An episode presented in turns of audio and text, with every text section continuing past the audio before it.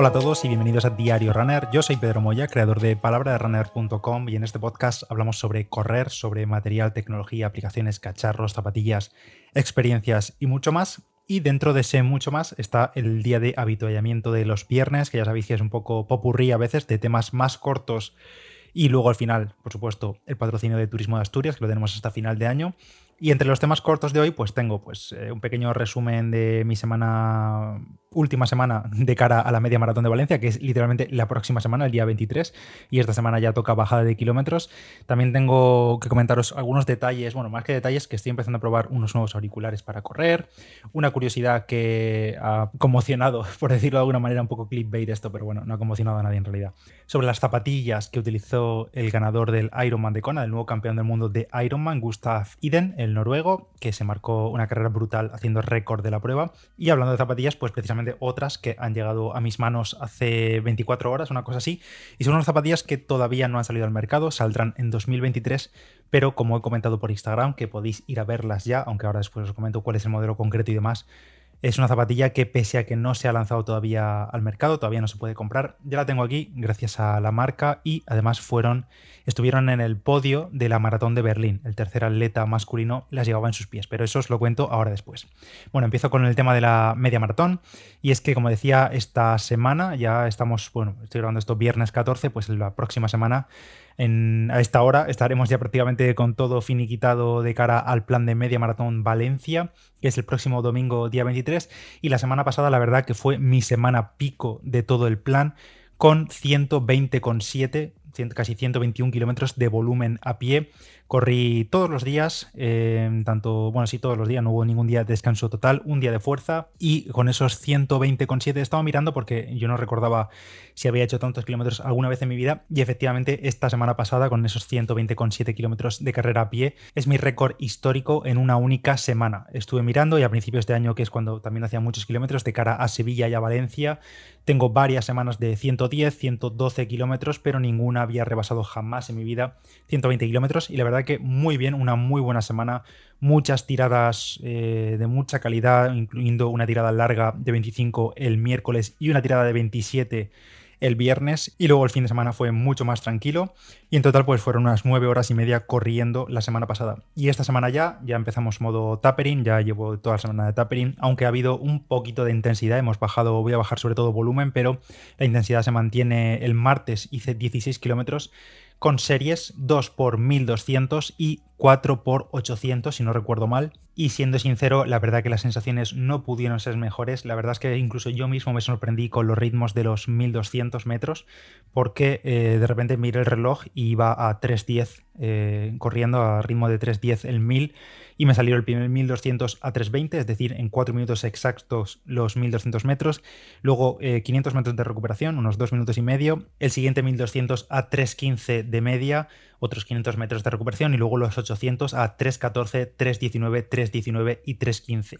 Y el pulso, aquí sí, eso sí, eh, en los días suaves el pulso va muy, muy suave, pero aquí sí que me subió de lo lindo, hasta, hasta 181, 182 de máxima. Pero bueno, me encontré brutal. Por cierto, este entrenamiento lo hice con las Assist Metaspeed Sky. Sigo probando qué zapatilla llevar en Valencia y de momento ya os digo que la Metaspeed Sky es la que tiene más papeletas, ya os lo comenté, pero después de, después de este entrenamiento creo que todavía me, me confirmo más todavía que serán estas zapatillas las que en principio a falta de una semana serán las que me acompañen en la maleta hacia media maratón de Valencia. Luego el resto de días de la semana han sido un rodaje de 7, un rodaje de 10 y una tirada de 19 kilómetros con 4 kilómetros. 19 kilómetros fueron a 4.30, una cosa así, pero metí un bloque de 4.000, un 4.000, un 4 kilómetros a 4 exactos, a 300 vatios en concreto, pero era como 3.55, 4 con la Fly 1 y muy bien también, la verdad. Un rodaje que me sentó muy bien. Al final acabé un poco tostado porque salió el sol y hacía un poco de calorcito y me salió pues 19 kilómetros a 4.24 de media. Y este viernes, sábado y domingo, pues básicamente va a ser alguna tiradita muy, muy suave y corta de 10, 12 kilómetros, 14 kilómetros a lo mejor, em, pues simplemente para rodar y acabar la semana en 60 y pocos kilómetros. Y ya la próxima semana, pues un poco más de lo mismo. Algún día suave, algún día así un poco de intensidad hacia principio de semana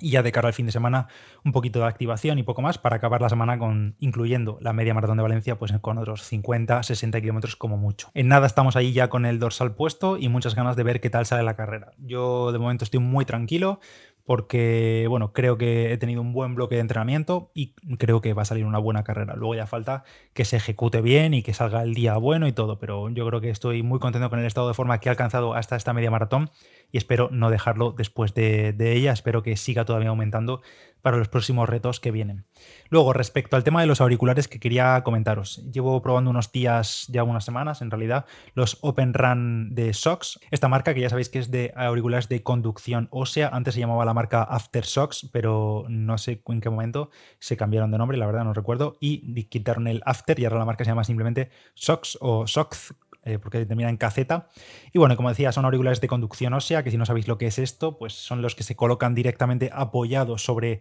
la parte delantera de la oreja, del oído, y lo que hacen es transmitir la música por vibración. No te tapan el oído, no te tapan el conducto auditivo, por tanto, no te aíslan para nada del entorno, porque no tienes nada literalmente metido en el conducto auditivo, y por tanto, lo oyes todo, oyes todo el exterior y también oyes la música o los podcasts o lo que estés reproduciendo en el móvil o desde donde reproduzcas hacia los auriculares. Entornos útiles donde puede ser esto, pues por ejemplo en el gimnasio, si no queréis aislaros del todo, es, es verdad que vas a tener la música del propio gimnasio si hay música y vas a escuchar a todo el mundo y demás, pero pues eso mismo, si quieres hablar con alguien o tienes un compañero de entrenamiento o lo que sea, tú vas a seguir utilizando tu música, la sigues escuchando, pero al mismo tiempo no te aíslas. También corriendo, por supuesto, hay mucha gente que no le gusta aislarse para nada del entorno, eh, gente que por ejemplo tiene auriculares de alta gama que tienen cancelación de ruido y no lo activan porque le aísla demasiado, pero en este caso con los auriculares de conducción o sea tipo estos, los Open Run, eh, pues eh, no te aíslas nada, escuchas todo el tráfico, escuchas todo el entorno, los pitidos, las motos, lo escuchas absolutamente todo y si quieres tener un punto extra de tranquilidad digamos en la ciudad sabiendo que no te va a aislar de nada, pues también puede ser una buena solución. No se mueven demasiado, se puede colocar pues más inclinado, menos inclinado, supongo del gusto de cada uno y ya está. La parte negativa que obviamente estos auriculares no tienen la calidad de sonido ni se le espera la calidad de sonido de otros auriculares de, por ejemplo, igualdad de precio. Porque si no recuerdo mal, estos Sox eh, Open Run tienen un precio de 139 euros, pero no, pues eso, no tienen la calidad de sonido de unos auriculares in-ear o unos auriculares de alta gama, como por ejemplo los que utilizo yo habitualmente, los Jabra Elite 7 Active que eh, bueno, cuestan un pelín más, pero por ejemplo los 75T eh, todavía son más baratos que estos y obviamente al aislarte por completo, al tener todos los matices de la música, al aislarte del entorno y demás y tener directamente el sonido metido en tu conducto auditivo, pues la calidad de sonido es bastante mejor. En este caso, no es una calidad de sonido obviamente para audiófilos, ya os lo digo, pero se escucha bastante decente. Y lo único que no me gustaría, quizá, aunque ya os haré la review seguramente más extendida en unas semanas, es que cuando pones el volumen al máximo máximo, notas incluso las vibraciones ahí en, en la parte donde está apoyado y puede resultar un poco, no molesto, porque no molesta, pero sí incómodo, lo diría yo. Por supuesto, son auriculares para hacer deporte, entonces son resistentes al agua, al sudor, eh, a golpes, tienen van por Bluetooth y tienen batería como de unas 8 horas de máximo, me parece. Y luego, si no recuerdo mal, también están los Open Run Pro y creo que la diferencia al, final, al fin y al cabo es la batería. Me parece que tienen todavía más batería, no sé si son 10 horas, una cosa así, en lugar de 8, pero el resto son prácticamente igual. Os hablaré más de ellos pronto si tenéis cualquier duda sobre estos auriculares, pues me lo dejáis como siempre en comentarios. Otro tema que se me olvidaba comentarlo, hace unos días grabé un episodio de un podcast, no de este, no de Diario Runner, sino de Kilómetro 226. Es un podcast de mi colega, de mi amigo Adrián Aira, que espero coincidir con él la semana que viene en, Media Maratón Valencia. Y bueno, él tiene ese podcast en el que está contando su camino, su experiencia hacia el Ironman de Hamburgo, Em, sí, Hamburgo, si no me falla la memoria. Y bueno, eh, va trayendo diferentes invitados y pues tuve la suerte de ser invitado hace unas semanas, bueno, al principio de octubre, pero el episodio salió esta misma semana, a principio de semana. Y bueno, es una charla un poco diferente en el que cuento pues más cosas personales, me cuenta un poco, me pregunta un poco por mi vida personal, por la parte de influencer, entre comillas y demás, cómo lo llevo todo y está bastante interesante. A ver, está feo que yo lo diga, pero quedó una charla bastante amena y creo que está interesante y un poco diferente a lo habitual que suelo comentar con la gente. Así que si queréis escucharlo, kilómetro 2 o 6 en cualquier plataforma y demás, y ahí lo tenéis. Así que gracias una vez más, Adri, por la invitación y un placer charlar contigo y ánimo con el podcast y con la preparación hacia el Ironman y hacia la media maratón Valencia la próxima semana que también lo vas a reventar, estoy seguro. Luego, respecto a la polémica esta de las zapatillas del ganador del Ironman de Kona, del nuevo campeón del mundo de Ironman, Gustav Iden, que es este noruego, que junto con Blumenfeld pues, se han metido una machada de entrenamientos eh, realmente difíciles de asimilar por casi cualquier humano, menos para ellos. Pero bueno, Iden, que hizo el Ironman en un tiempo récord, a ver que tengo aquí el tiempo, porque no me acuerdo, pero hizo como 7 horas y pico, eh, hizo el Ironman de Kona completo, que ya de por sí sabéis que es un Ironman muy duro por las temperaturas y por todo pues hizo récord de la prueba 7, horas 40 minutos y 24 segundos, pero sobre todo hizo la maratón final después de los tres como ha hecho nadando y 180 en bicicleta.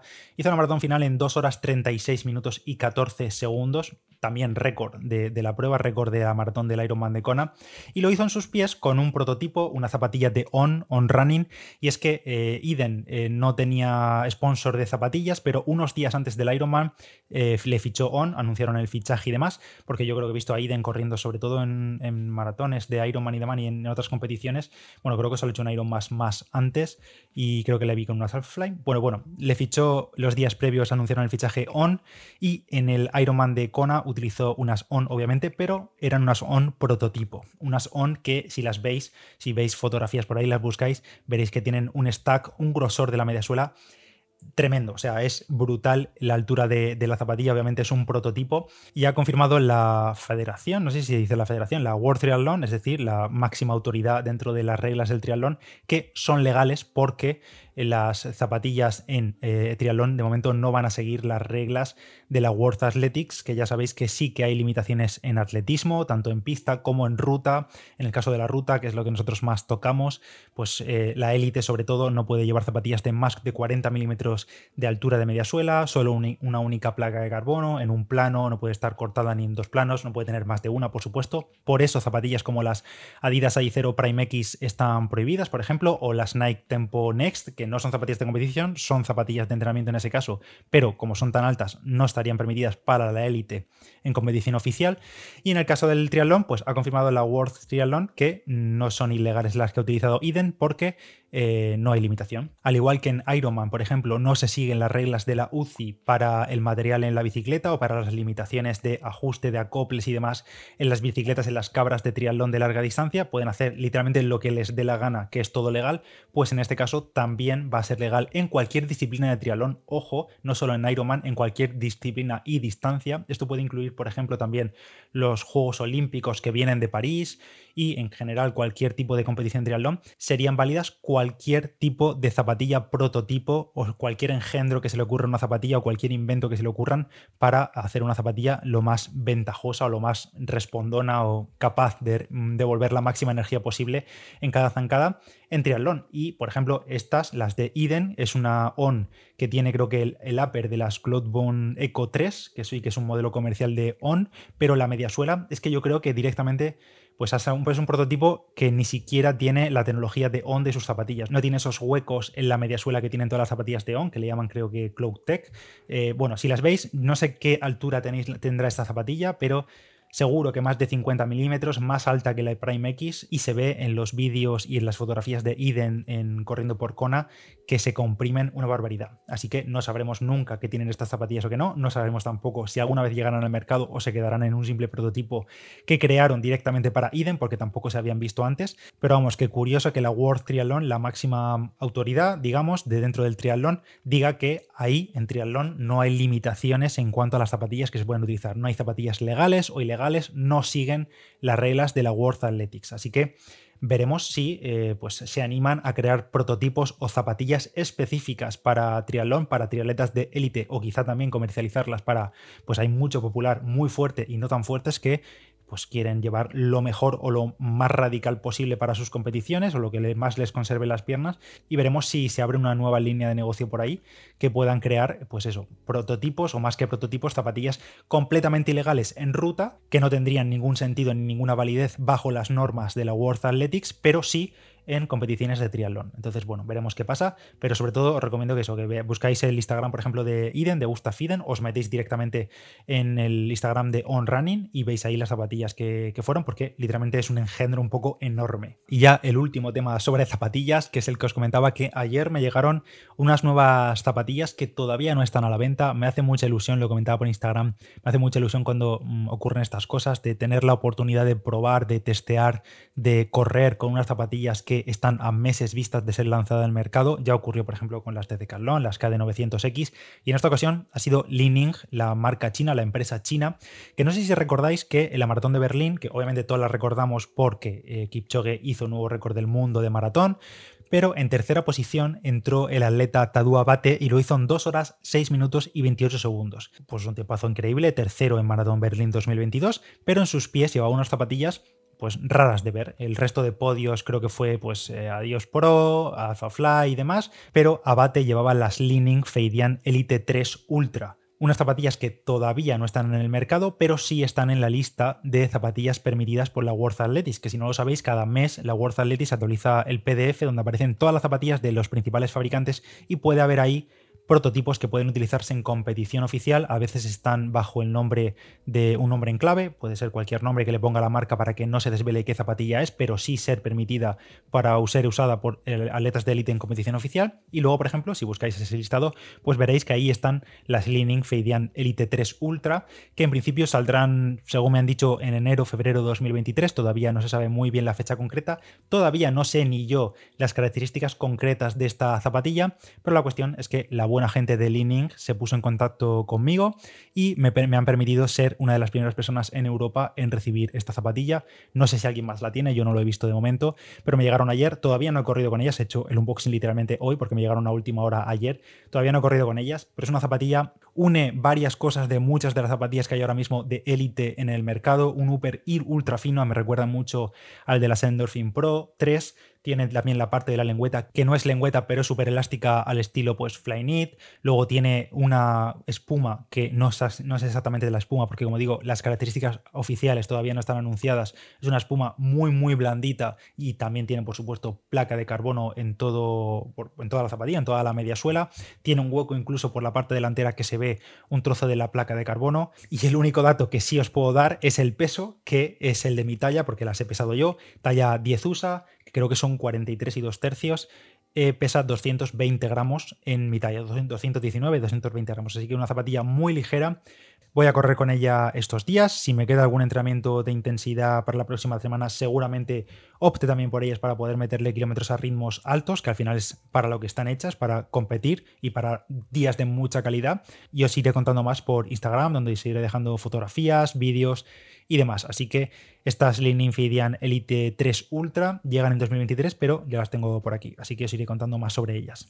Y ya para la parte final del episodio seguimos con la sección de turismo de Asturias en el podcast. En los últimos meses hemos hablado de multitud de planes de turismo activo que podemos realizar por el Principado, ya sea recorrer la enorme ruta GR109, que estuvimos todo julio y agosto hablando de rutas de la, o sea, de etapas de la GR109, también podemos hacer el camino de Santiago a su paso por Asturias o saliéndonos del senderismo y del terreno firme, digamos, también podemos hacer un montón de planes acuáticos aprovechando las cuencas fluviales asturianas. Durante este mes de octubre ya os comenté la semana pasada que cambiamos de tercio y nos vamos a descubrir las distintas sendas costeras que encontraremos a lo largo de toda la costa asturiana y que representan uno de los grandes atractivos turísticos de la zona. En total tendremos a lo largo de toda la costa de la comunidad autónoma casi 350 kilómetros de playas, acantilados, bosques, cabos y mucho más, y muchos de ellos se pueden recorrer por distintos tramos de senda litoral. Estas sendas costeras de Asturias forman a su vez parte del GRE9, que es un sendero internacional oficialmente llamado el Sendero de la Cornisa Atlántica,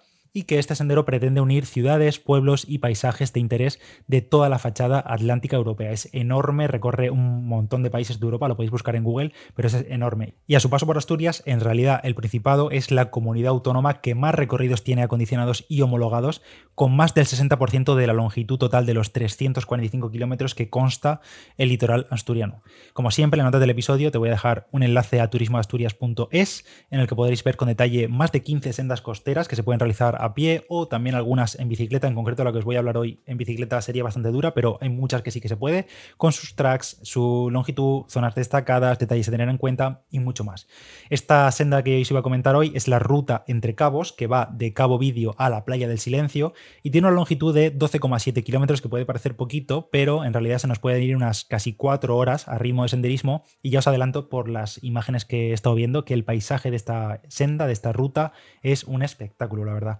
La ruta discurre por los acantilados y playas de Oviñana, Valdredo, Albuerne, Novellana y Castañeras y eso sí, es una ruta exigente ya que hay constantes subidas y bajadas y por tanto se necesita como poco una mínima forma física para hacerla en su totalidad. Además, esta senda en alguno de los tramos coincide con el Camino de Santiago de la Costa, así que es fácil encontrarse con algún peregrino. Y además, a tener en cuenta que si salís del Cabo Vídeo eh, podéis aprovechar porque desde ahí podréis ver una de las mejores vistas de Asturias, porque bajo sus pies, bajo el Cabo Vídeo, se encuentra la famosa Iglesiona, que es una cueva de unos 60 metros de altura que surgió por la acción de, o sigue surgiendo, digamos, por la acción del oleaje y que podremos visitar cuando hay marea baja. Eso sí, cuidado porque no se recomienda bajar en solitario y sobre todo si tenéis tiempo y podéis planificarlo, conviene hacerlo con alguna de las empresas especializadas que hay en la zona, que te organizan toda la actividad y la excursión y demás, y la veréis pues pues acompañados y sobre todo con mucha seguridad al estar organizado todo. Ya sabes, en la nota del episodio en turismodeasturias.es tienes ahí toda la información.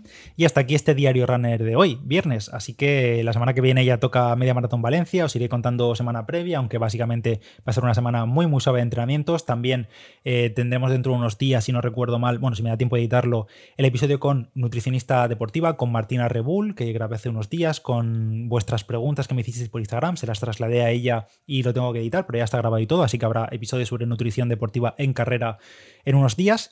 Y poquito más que comentar por el episodio de hoy. Gracias a todos los que dejáis comentarios, los que dejáis valoraciones en Apple Podcast y en Spotify. Se agradecen muchísimo. Los que compartís el podcast con vuestros amigos y compañeros para que lo descubran. Gracias a todos. Y nada más por el episodio de hoy. Yo soy Pedro Moya, palabra de runner en Instagram y en Strava. Podéis ver por ahí los últimos entrenamientos y detalles. Y nada más, que paséis buen fin de semana y nos escuchamos la próxima semana en Diario Runner. Chao.